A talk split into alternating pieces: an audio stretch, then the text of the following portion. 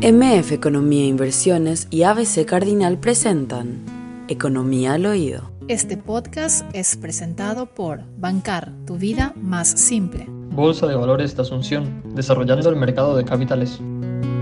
Le agradecemos la presencia de Fernando Gil, él es gerente comercial de la Bolsa de Valores de Asunción. ¿Cómo estamos, Fernando? ¿Qué tal? Bienvenido, gracias por estar. Buenos días, Prince. Un saludo a vos, a toda la audiencia, teleaudiencia también que nos escucha. Con Fernando vamos a hablar sobre la Bolsa de Valores de Asunción, cómo ha evolucionado en estos últimos años, la importancia del desarrollo que han tenido o que ha tenido el mercado de capitales de un tiempo a esta parte y sobre todo la posibilidad que hoy por hoy tiene el inversor y propio, hablando desde la figura de aquella persona que quiere emprender, de que tiene un proyecto o que ya tiene una empresa establecida de buscar financiamiento o alternativas de financiamiento e incluso aquella persona que tiene algún ahorro y de repente tiene ciertas dudas de colocar en ciertos instrumentos que ya son de alguna manera eh, tradicionales en el sistema financiero y hoy por hoy tiene otro tipo de alternativa. Así que ese tema es el que vamos a abordar con Fernando Gil. Y quiero arrancar con lo siguiente, Fernando. ¿Cómo ha evolucionado la Bolsa de Valores de Asunción y sobre todo qué es la Bolsa de Valores de Asunción? Ok, eh, comentando un poquito de, nuestra historia, Prince, la Bolsa de Valores eh, acá en, Paraguay, que somos la única bolsa de valores de Asunción, la, Asunción es la única, estamos cumpliendo, cumplimos de hecho en octubre del 2023 30 años de funcionamiento de, ruedas de negociación, como le llamamos nosotros, de manera ininterrumpida. Eh, la bolsa de valores básicamente lo que, lo que hace es fungir de plataforma o de lugar de negociación para todo lo que sean títulos valores. Eh, esa explicación que a veces es un poco técnica y un poco engorrosa, a nosotros nos gusta llevarlo a un, ámbito un poco más tangible en un país tan futbolero como el que tenemos, si, si, si, si, fuésemos a lo que son los roles y funciones dentro de un partido de fútbol, nosotros como bolsa de valores lo que brindamos es la cancha donde se juega el partido. Es decir, las personas que quieren comprar y vender títulos valores, eh, cuando digo comprar me estoy refiriendo a inversionistas que quieren hacer compra de acciones o compra de bonos. Cuando digo vender, en un primer momento estoy hablando de emisores, es decir, empresas que quieren emitir estos títulos de deuda que son bonos o acciones que son títulos patrimoniales. Eh, eh, para, para recibir financiamiento acuden a lo que es la plataforma hoy en día de la bolsa de valores. Entonces nosotros básicamente nucleamos como espacio físico y, plataforma tecnológica todo lo que es la negociación pública de estos títulos. Entonces, a través nuestro, básicamente, todas las casas de bolsa, que son las agencias en realidad que, se, que interconectan la, venta de estos títulos con la compra por el lado de los inversionistas, se, se conectan a nuestro sistema de negociación y a través de nuestra plataforma compramos y vendemos bonos y acciones. ¿Cuántas casas de bolsa existen actualmente en el país, Fernando? Hoy tenemos 22 casas de bolsa habilitadas. Eh, un número que fue creciendo sin lugar a dudas en los últimos años. Eh, hay mucho posicionamiento también de entidades bancarias, obviamente, que están sumándose al mercado de capitales. Entonces, estamos teniendo un mercado con mucho dinamismo en lo que es inclusión de nuevos actores y, al mismo tiempo inclusión de bueno todo tipo de instrumentos también que fueron evolucionando con el tiempo. Hablamos del crecimiento que ha tenido el mercado de capitales y los números respaldan eso. De hecho, Fernando, al cierre del año 2023 habían estimado un volumen de negociación que superó las expectativas. ¿Hay una explicación sobre eso? ¿Acompañaron de alguna manera eh, las tasas? ¿No tanto? ¿O esa posibilidad de que tiene esto que vos denominabas ambas puntas de poder invertir o expandir de alguna manera la capacidad que puedan tener para financiarse incluso para llevar o fortalecer sus emprendimientos? Acá creo que hay, Prince, dos, dos eh, escenarios, dos factores principales. Por un lado, sin lugar a dudas, tenemos la coyuntura económica nacional, eh, que, que, sin lugar a dudas tuvo un repunte eh, de lo que fue el año 2022. Como sabemos, habíamos, había sido un año bastante complicado. Comenzamos con un escenario de sequía para un país agroexportador. Eh, ya, se avecinaba, digamos, en ese momento un año bastante duro. Eh, lo que fue el volumen de negociación para nosotros en el año 2022, no habíamos logrado superar el récord que había sido en el 2021 de 3.420 millones de dólares más o menos. Eh, queríamos, sin lugar a duda, hicimos todo lo posible, pero también estamos, eh, estamos atentos y somos muy conscientes que dependemos de una coyuntura económica para que las empresas del lado de los emisores se anime a emitir deuda, sobre todo en el largo plazo, a condiciones, a condiciones previsibles y a que los inversionistas tomen también estos títulos o estas posiciones de inversión eh, en condiciones lo más claras posible. Entonces, eh, como que el año 2022 el, inversionista y el emisor levantaron un poco eh, el, pie del acelerador, pararon la pelota, esperaron a que se, se, se se solucione un poco más lo que era la previsión de, de, la situación económica y ya con el 2023 una coyuntura un poco más previsible eh, si bien teníamos un comienzo de año incluso con elecciones presidenciales, eh, creo que se generó de alguna manera cierto her eh, hermetismo, cierta impermeabilidad frente a, a, a, fenómenos políticos y el sector empresarial tuvo la madurez obviamente de incorporar todo lo que son los factores eh, de riesgo económicos y la previsibilidad que teníamos para tomar decisiones y empezar a, a retomar esa senda alcista que teníamos. Entonces, eso por el lado de lo que es la condición de coyuntura económica. Adicionalmente, yo creo que como país estamos en un proceso de evolución de lo que es el mercado de capitales.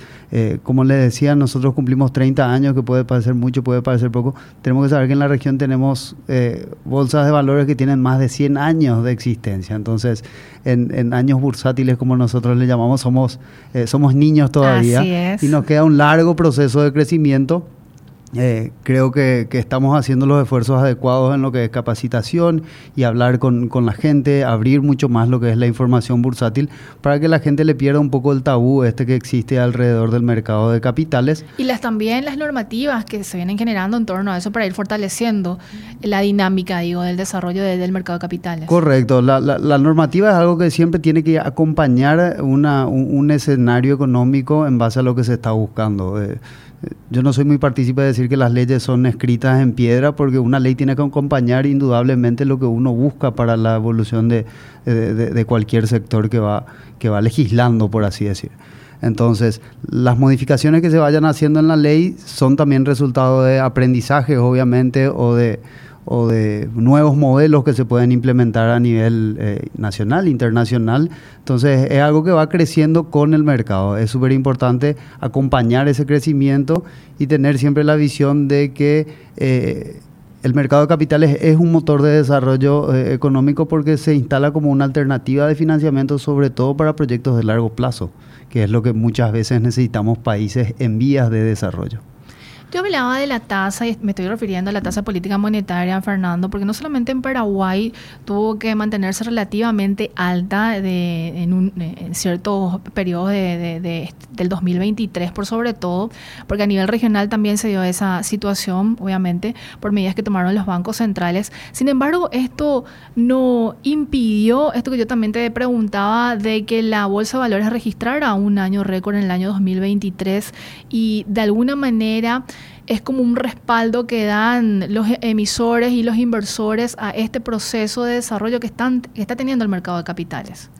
Correcto, yo creo que la, la, la tasa sin lugar a dudas es un, un, un punto que, que, que, influye en la decisión sin, sin, sin, lugar a dudas de cada uno de los emisores y los inversores, pero siempre que hay que saber que eh, la, los proyectos, las decisiones a veces también son impostergables, uno no Así puede...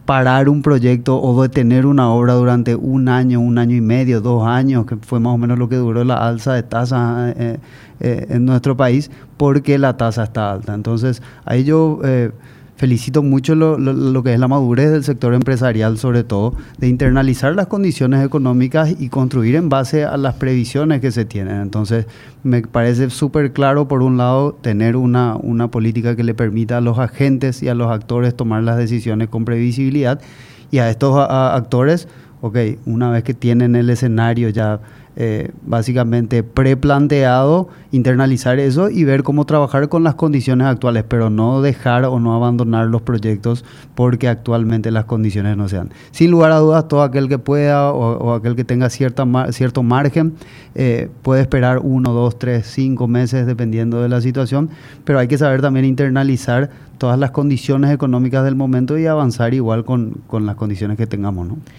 En materia de composición de la apuesta que se hace dentro del mercado de capitales, Fernando, y estoy hablando en materia de moneda, ¿hay más apetito hacia la moneda nacional o hacia los dólares? ¿Cómo se fue comportando en el año 2023 esta composición? Eh, históricamente el guaraní fue, tenía un peso aproximadamente de un 75-25 en lo que es el volumen de negociación bursátil, es decir, teníamos uh, tres cuartos prácticamente de todo lo que se negociaba eran, eran guaraníes.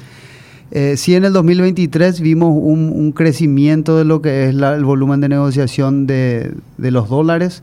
Eh, eso creo que por un lado una coyuntura de, una estabilidad de tipo de cambio propicia para que los emisores, eh, es decir, las empresas que necesitan este financiamiento en moneda extranjera, se sientan cómodos en emitir localmente eh, en moneda extranjera. Eh, entonces vos internalizás básicamente lo que es el riesgo de tipo de cambio, pero en un país donde tenemos una estabilidad de moneda de cambio. Si nos comparamos con la región incluso, y, y bueno, no hace falta ni mencionar el caso de Argentina, la verdad que a los actores les deja muy tranquilo. Siempre nosotros conversábamos también el año pasado con algunos actores la falta de disponibilidad de títulos en moneda extranjera. Había mucha gente que quería invertir en dólares, comprar bonos en dólares, eh, pero no, no, no habían papeles, es decir, no habían bonos. Eh, yo creo que eso fue cambiando a lo largo del año pasado. Sin lugar a dudas, las entidades financieras con los volúmenes de emisiones que aportan hacen un cambio diferencial porque eh, por, por, por la naturaleza de negocio eh, colocan también operaciones en dólares, entonces se financian también en dólares y hace mucho sentido. Entonces, bueno, era una condición de que el, público estaba necesitando y también habían actores dispuestos a tomar ese, eh, ese posicionamiento y emitir títulos en dólares. Entonces, a finales del año 2023 estábamos viendo una composición más o menos de un 60-40, 60%, para guaraníes y 40% para dólares, es decir, la torta va cambiando un poquito, incluyendo un porcentaje mayor de lo que son eh, posicionamientos en dólares.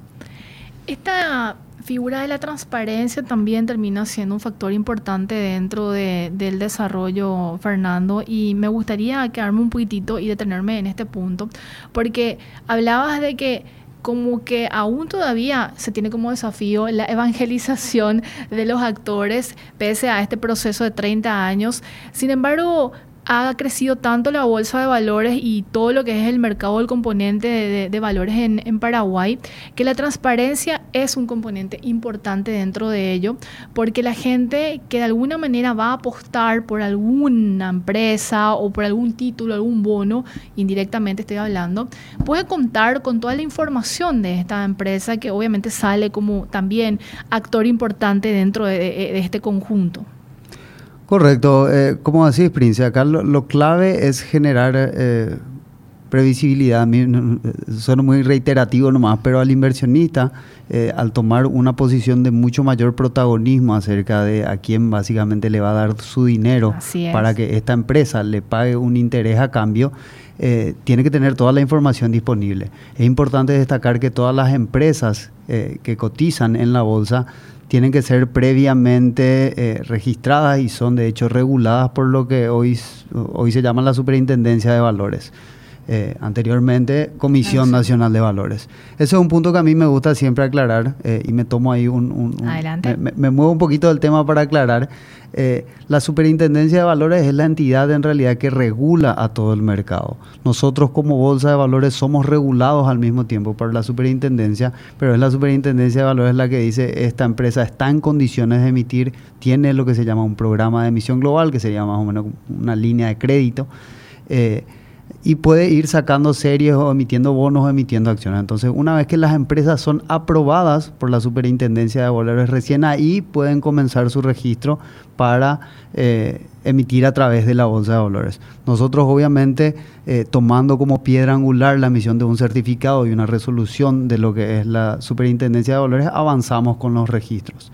Entonces, eh, a lo largo de este proceso de registrarse, la empresa, la empresa ya sabe que eventualmente una vez que cotiza en bolsa va a tener que entregar información periódica, va a tener que publicar sus estados de resultados, sus balances trimestrales, tiene que cumplir ciertos condicionamientos que ahí hay dos puntos que me gusta resaltar. Por un lado, lo importante que es eso para el inversionista, porque el inversionista al comprar un título tiene que saber cómo es la evolución de la empresa, de, ese, de, su desempeño, para saber cuándo y si es que quiere vender de vuelta ese bono o esa acción. Eh, y por otro lado, eh, algo que a mí me gusta destacar mucho y que lo he conversado con muchísimas empresas emisoras también, es el desafío y, el, y, la necesidad de tener un manejo muchísimo más profesional y corporativo que le, que, le, obliga básicamente a las empresas. Eh, conversaba una vez con un emisor que me decía, Fernando, yo antes presentaba mis balances una vez al año, mis estados de resultados una vez al año. Entonces es que eh, eh, es como que hacía el ejercicio de todo lo que es la evaluación contable, administrativa, corporativa, memoria y demás una vez al año. A partir de que yo entré a la, a la bolsa de valores, eh, lo tengo que hacer trimestralmente. Entonces es como que todo el año me tengo que estar fijando en todos los números, acompañando eh, de manera súper profesional, con asesoría eh, acerca de todo lo que son los números contables, datos. Entonces, lejos de representar una una menor competitividad al tener que abrir los balances para el empresario, le representa un desafío de subir un paso más en lo que es la profesionalización y la corporatividad corporatización de la, de la empresa. Entonces es un manejo mucho, sí. es un manejo mucho más profesional el que, el que, el que te fuerza básicamente a estar dentro del mercado de valores. Fernando, e, esta es una pregunta que generalmente la gente hace. Si yo tengo un dinero ahorrado, ¿puedo invertir en la bolsa? ¿Cuál es ese paso que tengo que dar? ¿Hay un corte mínimo? ¿Hay un corte máximo? Viendo desde el lado del inversor, eh, estoy, me estoy refiriendo. Claro, ahí siempre hay que destacar, para uno poder invertir tiene que acercarse a una casa de bolsa. Necesariamente. Necesariamente tiene que acercarse a una casa de bolsa. Nosotros hablamos mucho y recibimos de hecho mucha gente que se acerca a nuestras oficinas y quiere invertir. Nosotros obviamente le, Van derivando. No, les vamos explicando, le, pasamos un, listado de las casas de bolsa habilitadas.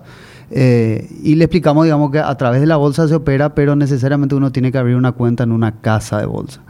Eh, al abrir una cuenta con una casa de bolsa, obviamente la casa de bolsa eh, tiene su proceso de solicitud de datos, te hacen también un, lo que es un, informe de perfil de inversionista, eh, donde vos le decís si sos un inversionista muy arriesgado, poco arriesgado, conservador. Entonces, todos esos son recaudos que tiene que ir tomando la casa de bolsa para ofrecerte, obviamente, después productos adecuados a lo que vos necesitas. Con respecto al monto, en realidad los cortes mínimos de todos los bonos, de todos los bonos que es el 99% de nuestro volumen de negociación, son de un millón de guaraníes o de mil dólares. Es decir, cualquier persona que pueda en uno, dos o, cierta cantidad de tiempo juntar un millón de guaraníes puede acercarse ya a una casa de bolsa y pedir comprar un bono de la empresa, eh, de alguna empresa que le parezca que tiene un buen manejo, que tiene un buen desempeño y que eventualmente... Eh, con la que eventualmente se sienta seguro de que va a ir recibiendo sus intereses. Pero 100% asesorado, obviamente, por, por, la casa de bolsa que, de elección. Correcto, ahí, ahí, ahí, hay que destacar, la casa de bolsa siempre asesora, pero la decisión final es siempre del inversionista. Eh, la persona es finalmente la que dice, ok, yo voy a comprar un bono de esta compañía o yo voy a comprar una acción de esta compañía. Por, eso digo, la casa de bolsa siempre nos puede asesorar, pero el protagonismo, la decisión de la inversión eh, va a caer siempre en, el poder del inversionista. Y vino evolucionando también los instrumentos, eh, bueno, el paquete de instrumentos que se le puede ofrecer al, inversor de un tiempo a esta parte, Fernando, también vino evolucionando o depende mucho también de la demanda que se genere en ese sentido en materia de, las corporaciones o de las empresas. Eh, sin lugar a dudas, de nuestro lado, a nivel bursátil, nosotros disponibilizamos todos los tipos de instrumentos prácticamente que necesita el mercado. Eh, hoy en día tenemos lo que son los bonos de renta, o sea, la renta fija, que son bonos, bonos subordinados, bonos financieros, bonos corporativos, todos los tipos de, instrumentos que son de renta fija. Tenemos los de renta variable, que son las acciones, los fondos de inversión.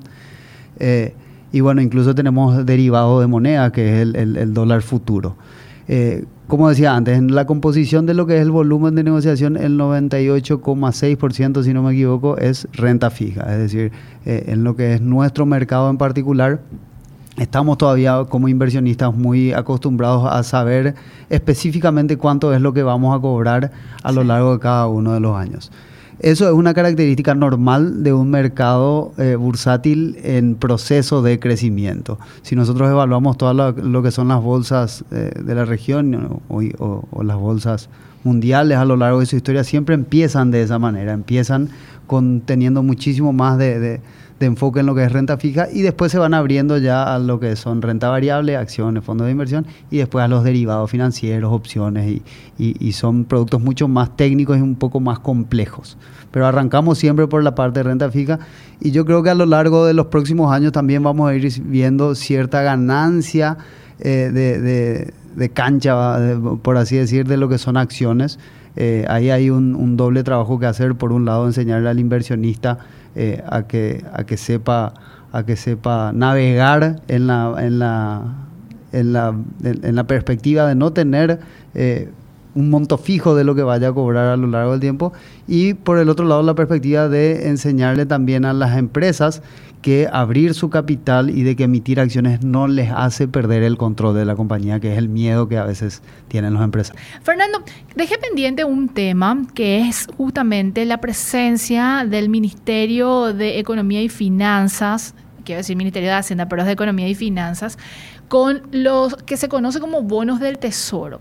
La importancia de este jugador en el mercado de capitales como marca eh, la tasa de alguna manera en este sentido y lo que vino haciendo el Ministerio de Economía si nos situamos en el 2022 o lo que no hizo en el 2022 y 2023, ¿cómo eso hoy terminó impactando y cómo lo ves o lo, lo ven ahora ya al cierre del año 2023? Para nosotros, y siempre decimos esto, Prince, eh, el actuar y el participar sobre todo del Ministerio de Economía y Finanzas hoy en día dentro del mercado de capitales es clave eh, porque representa una referencia demasiado importante de mercado, porque representa un conjunto de títulos eh, que tienen mucho respaldo. siempre decimos que los bonos del tesoro son la tasa libre de riesgo básicamente del país. Entonces, eh, al tener esos instrumentos disponibles, le permite a todos los institucionales y todos los agentes, sobre todo que manejan grandes volúmenes eh, de inversiones o de movimientos, eh, tener títulos que tienen una, un respaldo muy importante, entonces le permite mucha flexibilidad para estructurar varios tipos de operaciones sobre ese título, como siempre se mencionan las operaciones de reporto, por ejemplo. Es un poco técnico lo que voy a decir, pero una operación de reporto básicamente es una venta de un título con una obligación de recompra. Eh, utilizan mucho los agentes para la obtención de liquidez en el corto plazo, eh, sobre todo inversionistas, como digo, eh, institucionales, financieros y demás. Entonces, disponibilizar esos títulos al mercado es como que le estás cargando combustible de, de papeles y de títulos para que se puedan negociar varias veces. En el 2022 el entonces sí Ministerio de Hacienda eh, había abandonado, no abandonado, sino había sacado a comienzo de año lo que era un calendario eh, de emisiones para lo que era el año 2022. Eh, sin lugar a dudas, y, y como siempre dijimos, eh, en, ese, en ese momento el escenario le parecía poco propicio al Ministerio de Hacienda en ese momento. Por las eh, condiciones financieras, altas tasas. De por las condiciones financieras, emitir a través de lo que era el mercado de capitales, entonces prefirió salir con, eh, con préstamos en ese momento, préstamos de multilaterales. Es decir, intercambió básicamente una fuente de financiamiento por otra. El año, bueno, ya en el año pasado, en el 2023, el Ministerio de, Economía y Finanzas, ya ahora, eh, retomó su programa, su calendario de emisiones, de emisiones locales. Entonces fue haciendo colocaciones desde el mes de febrero hasta el mes de agosto, si no me equivoco, de manera periódica. Entonces es como que le vas dando constantemente material al mercado de capitales para que negocie, compre, venda eh, y pueda transaccionar. Y adicionalmente, bueno, tuvo una emisión muy importante que fue la que salió en diciembre de un monto muy importante para una necesidad concreta que tenía el Ministerio de Economía y Finanzas. Entonces, sin lugar a dudas, eso eh, despuntó nuevamente lo que es el volumen de emisión de mercado primario en nuestra bolsa de valores. La última emisión que hace el Ministerio de Economía es de 220 millones de dólares aproximadamente. Bueno, obviamente lo hizo en guaraní o lo hizo en dólares. Lo hizo en guaraníes. En guaraníes. Pero, sí, el monto, el monto referencial, eh, si no me equivoco, eran 2.5 billones, 2.4 billones, eh, pero más o menos son 220 millones. Y la demanda superó todas las expectativas por esos títulos. Correcto, sí, hubo mucha demanda de los títulos. Sí, hay que aclarar que em, la, disponibilidad de lo que es el programa de emisión del Ministerio de Hacienda es súper amplia, es decir, tienen un monto, tienen una línea de crédito súper grande para, poder colocar y bueno, el apetito de los, de, los actores del mercado en esa ocasión fue de 220 millones de dólares, lo cual es una, una colocación de un volumen bastante grande. Si comparamos con el año 2022, que, que, tuvo colocaciones solamente en los primeros tres meses, me parece, el Ministerio de Hacienda en ese entonces. Eh, ese año colocaron 8 millones de dólares, si no me equivoco. Entonces, si de 8 millones de dólares pasamos a lo largo del 2023 eh, en un volumen, llegamos a un volumen de 130 millones de dólares de febrero a eh, agosto aproximadamente. Y adicionalmente 220 millones de dólares en diciembre, estamos hablando de 350 millones de dólares más o menos que,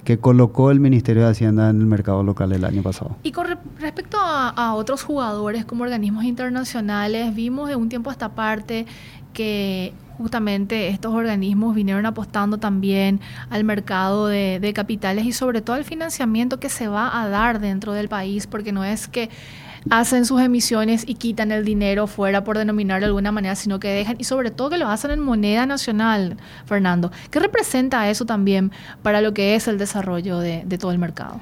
Para mí son señales, Prince, muy importantes que estamos dando a nivel eh, mercado de capitales en su totalidad, la inclusión de estos organismos internacionales que, como sabemos, operan y trabajan bajo estándares eh, internacionales y en todos los mercados prácticamente. Entonces, que vengan al mercado local te, da una referencia de que la solidez del mercado y del sector bursátil eh, está básicamente a nivel de lo que están buscando estos organismos internacionales.